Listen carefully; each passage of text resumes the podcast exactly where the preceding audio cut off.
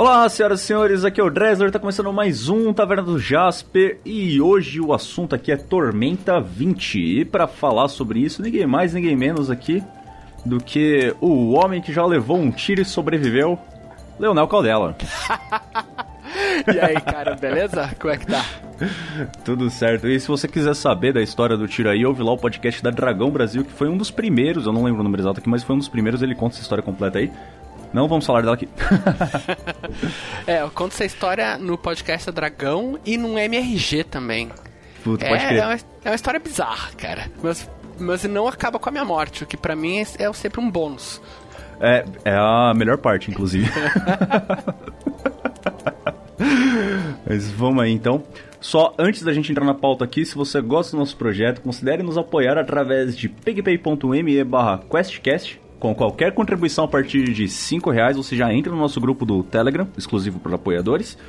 E também você pode jogar com a gente lá na recompensa do Jovem Aventureiro e entrar para a Guilda de Citrino. E para maiores detalhes é só entrar lá no, na página e conferir todas as metas e recompensas. Mas agora vamos falar de Tormenta então. É... Bom, Vamos começar pela, pela história do sistema. É, Leonel, de onde começou, de onde veio o, o Tormenta? Eu sei que ele começou com um cenário, né?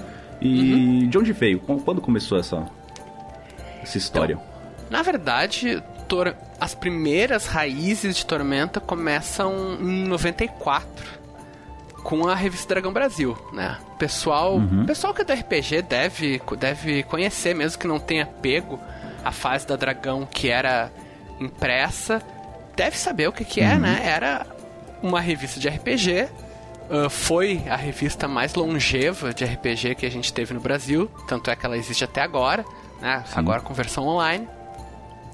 E era para mim que eu peguei a Dragão uh, desde o número 1, né? Eu era adolescente e a Dragão tinha um diferencial muito legal naquela época que ela era uma revista de RPG que realmente falava de RPG. E a gente Sim. tinha revistas que falavam sobre RPG. Que, né, tinha assim, ah, o que que é a D&D? Como que é a GURPS? Sabe? E era sempre umas resenhas, umas coisas genéricas. E a Dragão veio trazer realmente uma matéria de RPG, personagens, aventuras prontas, aventuras solo, material para uso em jogo mesmo, né? Na revista número 1, um, quando a, a, Dragão Brasil ainda nem se chamava Dragão Brasil, era Dragon, veio o primeiro personagem, né? O primeiro NPC da Dragão Brasil, que era o Mestre Arsenal. Hum. E cinco anos depois uh, se criou um mundo de fantasia reunindo várias matérias que tinham saído na Dragão Brasil de 94 até 99. Uh, toda, a, toda a parte de fantasia da Dragão Brasil uh, sendo colocada num mundo só. E esse mundo foi Tormenta. É, os criadores de Tormenta são o Marcelo Cassaro, o Rogério Saladino e o JM Trevisan, que eram os editores da Dragão Brasil na uhum. época e os redatores principais. E eles colocaram todos esses elementos, né? Então, eu citei o Mestre Arsenal porque é legal, né, que ele aparece na Dragão número 1. Mas uhum. tem, tinha milhares de coisas que apareceram o todo o elenco do Holy Avenger e a, a questão dos Rubis da Virtude apareceu na Dragão Brasil antes de existir em Tormenta. Uh, o deus Calmiro, deus da justiça, apareceu na Dragão Brasil antes de aparecer em Tormenta. O próprio Nimb, que é o deus do caos, ele aparece pela primeira vez assim, um personagem num conto do JM Trevisan fala ah, que Nimb role bons dados para você e não tinha nenhum contexto sobre isso. É, foi só aquela frase solta. Eu vou colocar um nome qualquer aqui. É, cara, e daí depois, quando apareceu Tormenta, em 99, ele foi, foi revelado, né, como o Deus do Caos. Deus do Caos, a sorte do azar. Nossa. E Tormenta começou como uma junção dessas ideias de anos, do Caçaro Saladino Trevisan, e como uma versão brasileira, né, uma versão brasileira e acessível dos mundos de fantasia que a gente tinha pra AD&D naquela época, né? Pra Advanced Dungeons and Dragons. Uhum. Que a gente tinha esses grandes mundos, Forgotten, Dragonlance, Ravenloft, Greyhawk e Tormenta. A ideia era ser um mundo mais ou menos como esse, né? Uhum. E só que ele veio inicialmente num encarte da revista Dragão Brasil. Tu comprava a revista e ele vinha uma outra revistinha junto, que era que era Tormenta. São 50, né? 50, exatamente. O eu já eu já eu tô repetitivo com essa história aqui no podcast já, mas é legal, principalmente por ter uma pessoa aí do da da, da Jambô e da Dragão Brasil aqui que é a história que eu sempre conto, na minha história com, com o pessoal, com RPG, que eu conheci o, o jogo, RPG em si, com uma prima minha de segundo grau, com o Vampiro Máscara. Só uhum. que a minha família era muito religiosa e toda cristã. Então foi bem naquela época que aconteceu aquela merda toda lá em Minas Gerais. Então era jogo do demônio, etc e tal. E eu fui proibido de jogar. Aham. Uhum. E a única coisa que eu conseguia jogar, porque eu jogava escondido, era 3DT, cara. Tipo, eu comprei num sebo o, o 3DT, aquele manualzinho vermelho. E eu Sim. escondia ele embaixo da embaixo da minha gaveta, tá ligado? Onde geralmente os adolescentes dos anos 90 escondiam pornô, eu escondia uma revistinha de RPG.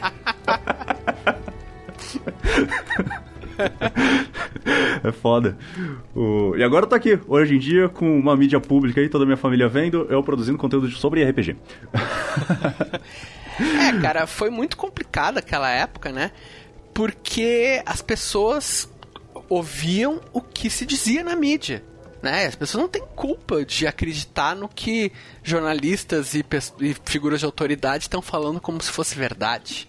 Sim, exatamente. Até, inclusive, isso hoje tá, tá em pauta bastante por causa de do, do, uma coisa lá que a. Não lembro qual das, das ministras lá do, do governo falou que o, a, a princesa da Frozen era lésbica porque morava sozinha no, no cenário. E isso trouxe na minha memória também outra coisa que era muito famosa na minha família, que era o saudoso pastor Josué Irião e a sua cruzada contra a Disney. Porque por muitos anos eu não pude consumir nada da Disney na minha infância por causa desse cara. é muito triste, cara, você não tá ligado. é, cara, só, só posso imaginar, cara. O... Bom, o, o Tormento, então, ele surgiu como um, a princípio como um, uma junção de várias coisas da Dragão Brasil, formando um cenário coeso, com adaptações para vários sistemas, e depois ele virou um sistema próprio, correto? Sim, exato.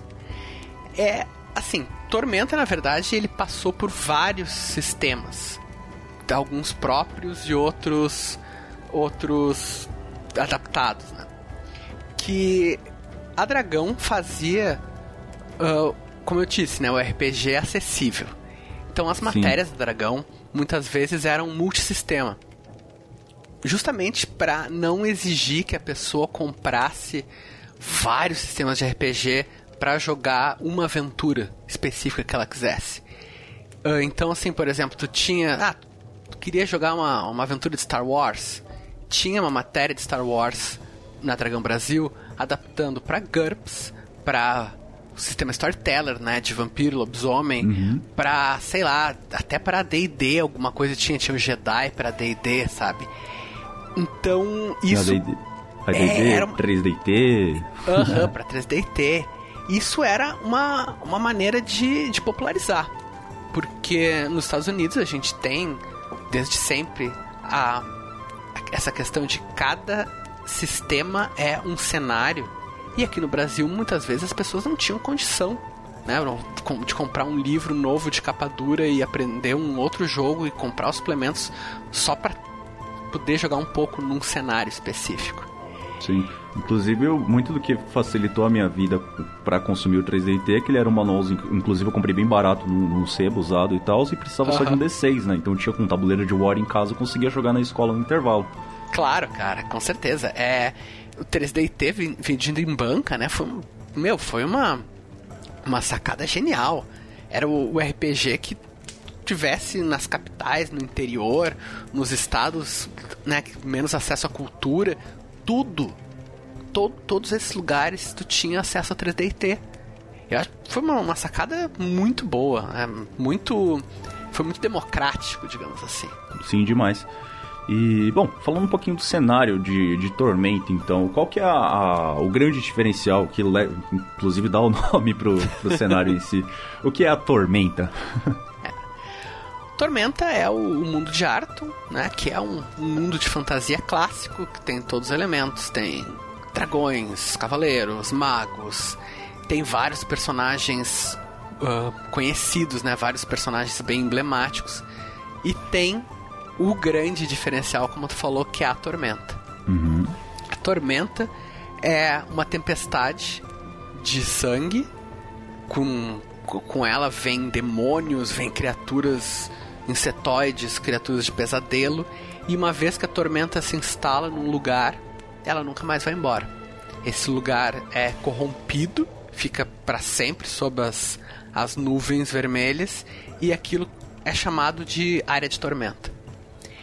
Então, a tormenta sempre foi uma coisa que era mais que uma ameaça, por exemplo, como um, um vilão ou como um deus do mal. Era algo que podia se instalar em qualquer lugar do cenário. E uma das coisas que eu, como Nossa. leitor na época, achava mais legal é que o primeiro lugar que foi atacado pela tormenta foi Tamurá, que era o reino oriental, por assim dizer. Então, que era algo que era muito popular, que era algo que seria muito querido pelos jogadores, mas ele já nasceu destruído. Caraca.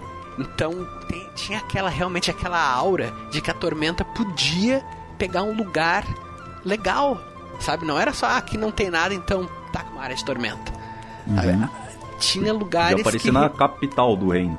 Sim, te- tinha um reino que era Trebuk, de onde vinha uma nobre, que era Shivara Sharpblade, e Trebuk apareceu uma área de tormenta lá.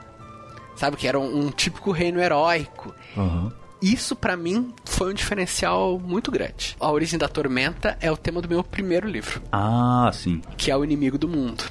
E a flecha de fogo, na verdade, é outro grande, outra grande trama de Arton, que é o- a Aliança Negra, né? Que é a profecia da própria flecha de fogo, que também era algo que existia desde antes de Tormenta, ah, desde 97, se não me engano. Existia esse- essa trama da flecha de fogo, foi incorporada como parte de Tormenta, era uma das maiores, um dos maiores mistérios do cenário e foi resolvido ano passado com a flecha de fogo. Sim, eu lembro do, no podcast da Dragão Brasil de vocês comentando, acho que foi o Trevisan que tinha feito essa profecia da flecha de fogo. Sim. E parece que não tinha chegado. Tinha feito a profecia lá, etc. E não tinha chegado numa conclusão do que, do que seria a tal da flecha de fogo, até que você entrou na, na história, não foi? Sim, cara. É, eu tenho esse histórico em Tormenta. Eu, eu brinco, eu falo que os pais de Tormenta é são o Caçaro, o Saladino e o Trevisan. E eu sou o tio que dá cerveja escondido. Porque eu, eu entrei em Tormenta ahn, já com 4 anos de cenário. Eu entrei em 2003. Primeiro foi entregando um conto pro Trevisan para ele ler. E ele gostou e me convidou para escrever um conto em Tormenta. Eu escrevi esse conto e eu não sabia que ele na verdade era um teste, porque eles estavam interessados em fazer um romance do cenário. E tendo gostado do conto, me convidaram para fazer o romance. Eu, o- esse romance é o inimigo do mundo, foi o meu primeiro romance, o primeiro romance de Tormenta, e ele explica a origem da Tormenta. Cara, que foda. É, essa, ques- essa questão da, da tempestade, como é que como é que ela, de onde que ela vinha, o que que ela era exatamente, nunca tinha sido explicado e não tinha sido exatamente decidido. Tinha linhas gerais esboçadas e acabou que eu dei uma ideia sobre o que que é a origem da tormenta, o que que era a tormenta de verdade e essas ideias foram a base a- na verdade, a grande maior parte do que acabou se tornando a verdade realmente sobre a tormenta. Então isso é tudo explicado no Inimigo do Mundo. Bacana. O... Bom, e agora a Tormenta tá completando aí 20 anos e como todos já sabem, porque, cara, explodiu isso na internet Sim. e principalmente dentro, quer dizer, saiu do nicho de RPG, né? Explodiu pra todo lugar. Tormenta tá fazendo 20 anos e com ele tá vindo a campanha de financiamento coletivo do sistema novo de Tormenta, que é o Tormenta 20. E, bom, vocês já quebraram uma porrada de recorde do Catarse, já estão na terceira leva de, de metas estendidas nesse momento que a gente tá gravando, né? Da última vez que eu tinha batido 500 e poucos mil já. Sim, cara, eu, eu até, eu até já, já, já me confundi, já perdi a conta. mas eu tô olhando agora, mas a gente tá já na terceira leva de metas estendidas, uhum. com 568 mil agora, quando a gente tá, tá gravando. E várias dessas novas metas estendidas já foram batidas. Caraca, mano. E o. Cara, o que eu mais gosto disso é porque. E um sucesso desse. É, independente de, de, de, qualquer lugar que tenha vindo, mas de uma campanha dessa tá atingindo esse alcance todo no, no Brasil, prova que o. O RPG não é aquele hobby dos anos 90 que ficou morto e esquecido lá naquela época, tá ligado? Ah, claro, cara. Assim, a gente a gente, que eu digo, nós jogadores de RPG, a gente se depara de vez em quando com esse papo, né, de que o RPG morreu. Uhum. E eu acho bem claro que, em geral, quem fala o RPG morreu é quem ficou sem grupo. Sim. Então, certeza. Sabe, é, é a mesma coisa que se eu te disser assim, nossa, a Boeing não faz mais nada. Sim, eu não entendo nada de fabricação de avião, sabe? Uhum. Então, se eu para mim parece que a Boeing não faz nada, porque eu não fico sabendo. Uhum. E Sim. Por, por um lado, né, tem o pessoal que é mais uh, ranzinza, e por outro tem simplesmente o pessoal que parou de jogar naturalmente e tudo bem, sabe? Mas o RPG não morreu, o RPG continua, a gente tá aqui falando sobre RPG, né? Sim, o, inclusive, o, eu, por exemplo, um outro exemplo, lógico que não chega nem perto da escala, mas recentemente eu comprei uma impressora 3D, comecei a fazer meia dúzia de miniatura aqui e tá vendendo pra cacete. Ah, que legal, cara. Sim, inclusive depois se quiser eu te, eu te mandar umas fotos. Se quiserem fazer miniaturas personalizadas do Tormenta aí também, a gente troca uma ideia.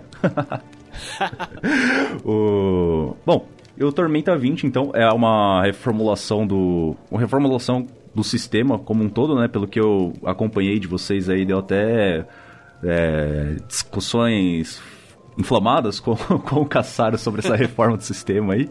Sim. O que, que a pessoa pode esperar desse, dessa nova edição de Tormenta? Então, a história, a gente já estava falando um pouquinho antes, né? A história dos sistemas de Tormenta, ele começou multissistema uhum. para ser acessível, né? Era para AD&D, GURPS e 3DT. Uhum. E depois ele passou por alguns outros sistemas, mas quando chegou o sistema D20, de licença aberta, Tormenta virou um cenário de D&D, que era a, a, ideia dos autores desde o começo, né? Era Tormenta D20. Uhum. Com o passar do tempo, a gente adaptou o Tormenta D20 para o Tormenta RPG, que é basicamente um Pathfinder. É um, digamos assim, um Pathfinder para o gosto brasileiro ele é bem parecido com o sistema D20, apenas com algumas simplificações, mas toda a base está lá.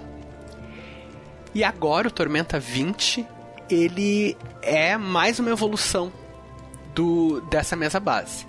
Ele usa uma base D20, né? Tem seis atributos, tem raça e classe, uhum. tem talentos e perícias, mas ele vai ele faz isso de uma forma diferente. Então a hum. gente vai ter várias regras que são consideradas vacas sagradas do D20 que vão ser opcionais em, em Tormenta 20 e que são e outras que se pensava que nunca poderiam existir num sistema baseado em D20 que a gente vai vai incorporar. O sistema de magias vai ser reformulado. Uhum. Tu vai continuar tendo magias individuais, mas não vai ser aquela coisa tão estanque, né, da magia vanciana do D&D tradicional. Você tem a descrição uh, da magia lá e aquilo mesmo e tem que usar a caixinha fechada aqui. É, e aquela, assim, aquela coisa de tu realmente precisar o que que eu vou ter que fazer hoje? Ah, eu vou ter que entrar numa caverna, vai ter uma ponte, vai ter uma coisa de gelo, então eu vou pegar voo, vou pegar a iluminação. E eu errei uma das situações, já, sabe, já estragou uhum. tudo isso aí vai mudar. A gente vai, vai ir para um sistema menos vanciano. A, a, a opção de tu decorar a magia vai ser justamente uma opção dentre várias que o conjurador arcano vai ter. Mas E vai ter outras reformulações, assim. Né? Para começar, as raças e classes vão ser diferentes. A gente vai ter as bases, né? Tem guerreiro, mago, ladino, tem elfo, tem humano, tem anão mas vai ter várias classes novas e várias raças novas também. Algumas das raças, inclusive, vão ser decididas por votação pelos próprios colaboradores da campanha de financiamento coletivo. Sim, inclusive era. Até ia comentar isso daí na hora que você começou a falar da, das raças. Várias da, da, das metas de. Das metas estendidas lá da campanha eram para adicionar novas raças no livro. E, cara, já bateu uma porrada. é, a gente agora tá. Eu acho que a gente tá agora no máximo de raças e classes. Tinha um número mínimo, que a gente achava que. De raças e classes, que a gente achava que o sistema precisava para funcionar direito, para ficar bem variado, bem divertido, que era o que estava na fase zero, na fase 1, um, né? Na, uhum. as, as metas básicas, a meta básica. E o livro ia se expandindo de acordo com o interesse do público. E o público teve o interesse a ponto de expandir o livro até o máximo. então a gente tá com 14 raças e 14 classes. Caraca, meu, é muita combinação pra fazer isso. é, é, cara, assim, ah, vai dar para fazer o, o anão ninja. Não, ninja não vai ter ninja no Império de Jade. Mas, o, sei lá, o anão ladino multiclássico, alguma outra coisa, sabe? Mas assim, a base do sistema continua sendo o bom e velho D20. Uhum. Mas é um D20 com experiência, digamos assim. A gente realmente se soltou das coisas que incomodavam as pessoas ao longo de todos esses anos, né? Do, a gente levou em conta uhum. muito feedback do público e principalmente a gente está tentando tá tentando descobrir, está tentando determinar como que as pessoas jogam e o que que é mais legal para as pessoas jogarem. É, o Tormenta RPG ele teve uma preocupação inicial de tornar os personagens combatentes mais legais, né? mais ah. divertidos.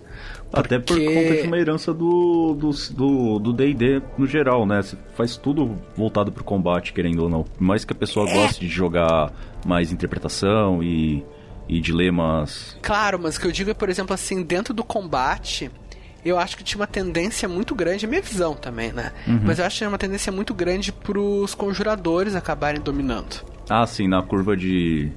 Na, na curva é... de evolução no final, todo conjurador é muito OP. E, e, e o combatente, muitas vezes, eu achava que ele tinha pouca coisa para fazer. Né? Só rolava o dado ali, enquanto que o mago, pô, time stop e chuva de meteoro, sabe? então a gente tentou dar mais opções, né, pro, pros combatentes algumas pessoas acham que os combatentes agora estão meio overpowered também, né? A gente vai, vai, lidar com o feedback do público, né? Vamos tentar fazer o mais divertido possível para todos. Sim. O... Ah, inclusive, bom, se acabar ficando overpower pro, pro combatente e tiver overpower pro, pro conjurador também, quer dizer que tá balanceado, né? Se tá overpower pra todo mundo. Não tá overpower pra ninguém. Uh, o, tem a, as lives de vocês lá na, na Guilda do Macaco e, bom, como todos já sabem, tudo que acontece lá é canônico e isso vai estar, tá, não sei se também você pode falar, se vai ser spoiler ou não, mas isso vai estar tá retratado dentro do, do livro novo do Tormenta? Sim. Tudo, tem vários, vários novos desenvolvimentos em Arton nesses últimos anos. Uhum. Que não estão presentes no Tormenta RPG, porque o Tormenta RPG já é um livro mais antigo e que vão estar tá agora no Tormenta 20. Uhum. Guilda do Macaco surgiu. Na Guilda do Macaco surgiu a nova grande ameaça do cenário que são os puristas. Uhum. É, que é o, o, reino de Yuden, que é um, um, reino militarista, foi dominado por uma facção radical e que busca exterminar os não-humanos. E tá tendo, Eita. quem acompanha a Guilda do Macaco, né, a nossa campanha online, tá tendo, sabe que tá tendo uma guerra mundial. E os puristas agora são uma das novas grandes ameaças. Uhum. Os acontecimentos do meu último romance, que é a Flecha de Fogo, também mudaram a cara de Arton. E tudo isso vai estar tá em Tormenta 20. Tem mais coisas, mais lançamentos que eu ainda não posso falar o que, que é, mas que vão rolar ainda esse ano. Uhum. E isso também, os acontecimentos desses lançamentos também vão estar em Tormenta 20. Tormenta RPG, ele era claro, ele tinha o cenário, mas ele era, era mais um livro de regras. Sim. Né? E as regras eram bem separadas do cenário. Era aquela mentalidade bem D&D, né? Que tu, tu tinha a regra aqui e o cenário lá. E Tormenta 20, as regras do cenário vão estar tá mais mesclados e o, e o livro em si vai trazer mais cenário, vai ter um, mais gosto de Tormenta. Mais contextualização, né? Exato, cara, exato.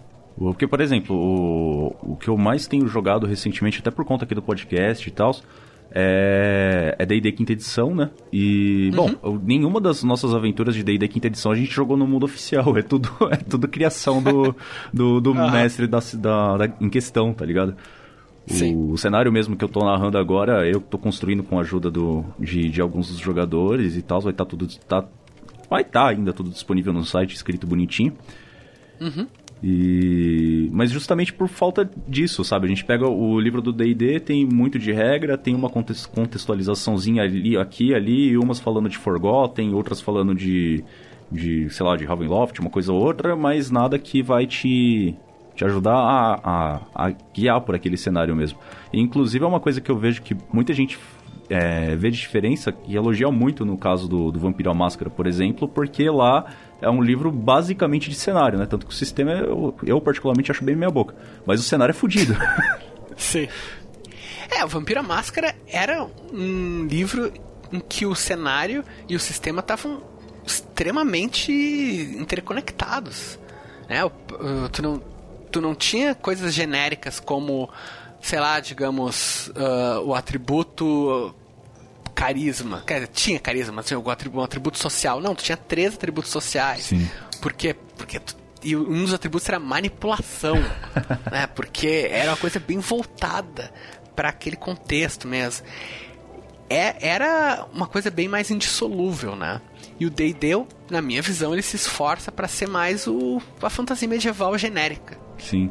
por assim E, dizer. o, e no, no Tormenta, como sempre foi o destaque, é o.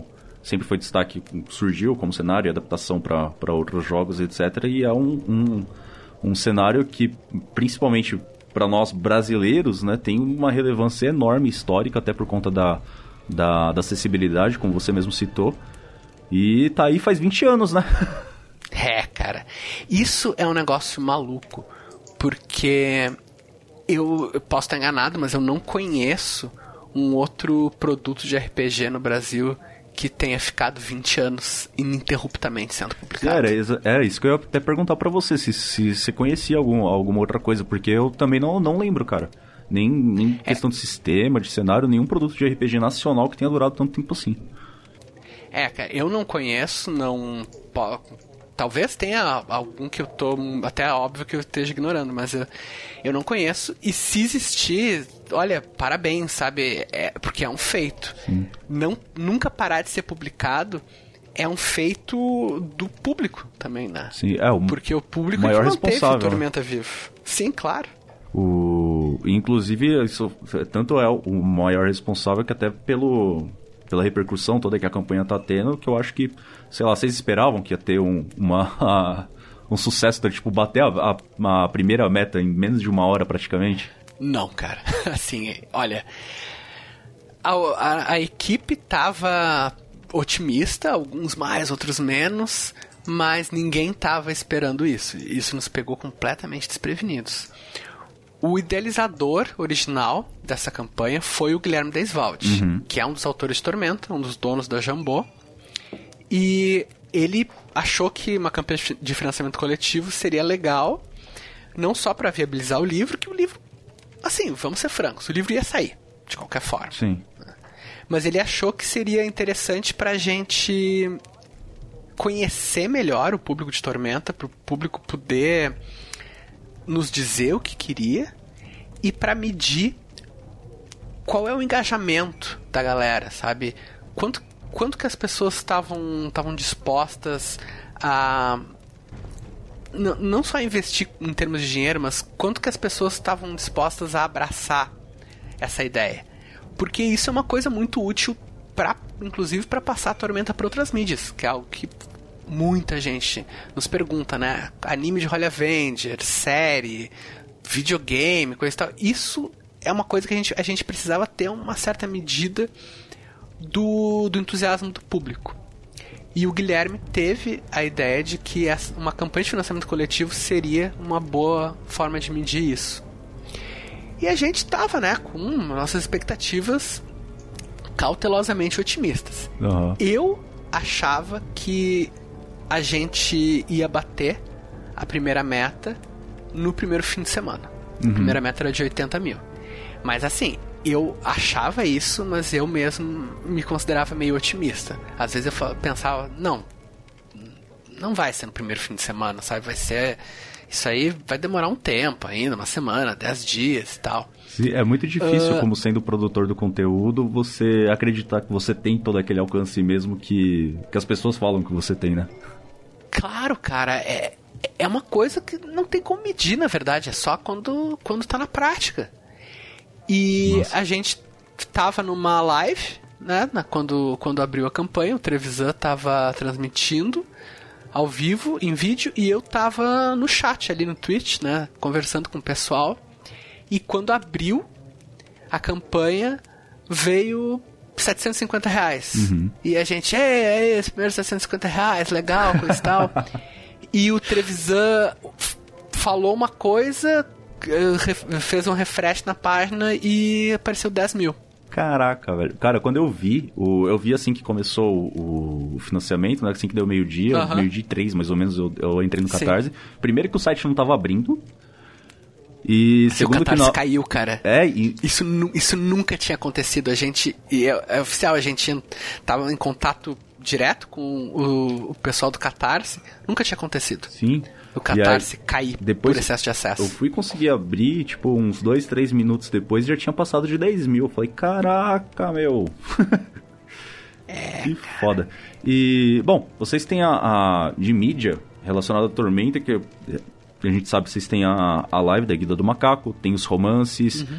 tem quadrinhos. E, cara, uma pergunta que eu, eu particularmente gostaria de saber, até por conta do tipo de mídia que a gente trabalha aqui, né? E Uhum. podcast de, de aventura sonorizada? Cadê, cara? Pois é, cara, isso é outra coisa que as pessoas pedem. Tu, agora, na verdade, é o momento que esse tipo de coisa pode acontecer. Porque a gente tá vendo o entusiasmo das pessoas e não só a gente, como outros produtores de mídia estão vendo o entusiasmo do público com Tormenta. Pô, Tormenta entrou nos trending topics do Brasil inteiro. Sim. né? Ficou a, se, hashtag sextou e hashtag Tormenta 20. então, esse, isso é uma, é uma possibilidade também, é uma coisa que agora pode acontecer.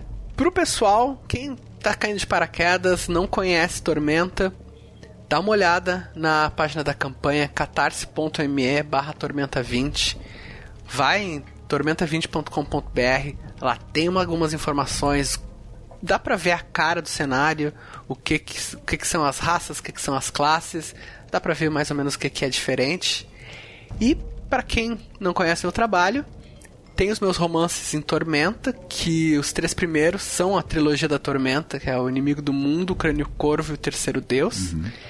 E que saiu ano passado a Flecha de Fogo, que é um volume único. É, tem, mais de 700, tem mais de 700 páginas, mas é único. É isso então que eu ia conta falar. como um livro Qual só. o problema? Você ter, pra ler os seus livros, a pessoa precisa estar sentada numa mesa, né?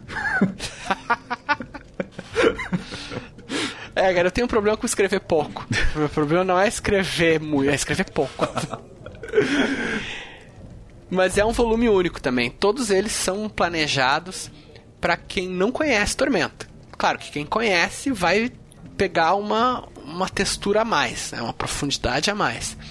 Mas eles são pensados para quem não conhece Tormenta. Então, o inimigo do mundo apresenta o cenário, os personagens viajando e tal.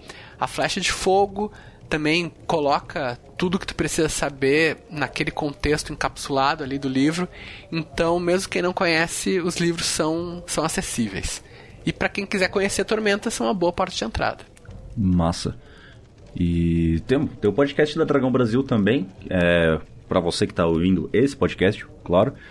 E. Bom, se você gosta de RPG, muito provavelmente você tá aqui por causa disso, né? Senão você não estaria nesse podcast, essa frase não fez sentido nenhum, não tem, não tem motivo para ela existir. E se você gosta de RPG, Roma e, e luta livre, vá ouvir o podcast da Dragão Brasil também. É, cara, a gente, a gente tem um problema, né? Que tanto eu quanto o Guilherme Deisvalde, a gente adora Roma antiga. Então qualquer exemplo é Roma, cara. Não. Sabe, tipo, ah, então, Não, mas como lidar com aventuras políticas? Não, na campanha de Roma que eu mestrei, e daí tem sempre um momento Roma. Sim. O... Não, eu, eu também gosto. O vilão da primeira aventura que eu narrei aqui no, no QuestCast chamava Trajano. Oh, genial, cara. Então. o... Então, tipo, é, é muito foda, cara. E também uma coisa que o, que o Trevisan acabou trazendo para mim de volta é que quando eu era mais jovem, né? Eu gostava muito de assistir uhum. WWE no SBT. Uhum. E agora eu tô voltando a assistir por causa dele. a novelinha. Cara, eu não vou assistir WWE só porque eu prefiro ouvir as histórias do Trevisan, cara. Sim. Sim. Uh, todos os links vão estar tá aqui na postagem. E tanto o, o, link do site da Jambô, o site do, da campanha lá do Catarse do Tormenta 20, o, Tormenta, o site do Tormenta 20, que está falando bastante sobre o cenário. E apoia você lá também pra. Cara, é o maior cenário de RPG do Brasil, o maior sistema brasileiro que também, né? Então, por favor. então, isso aí, muito obrigado. Obrigado pelo convite, cara. Que isso. Eu que agradeço a presença, sua presença aqui. E muito obrigado pela atenção de vocês e falou!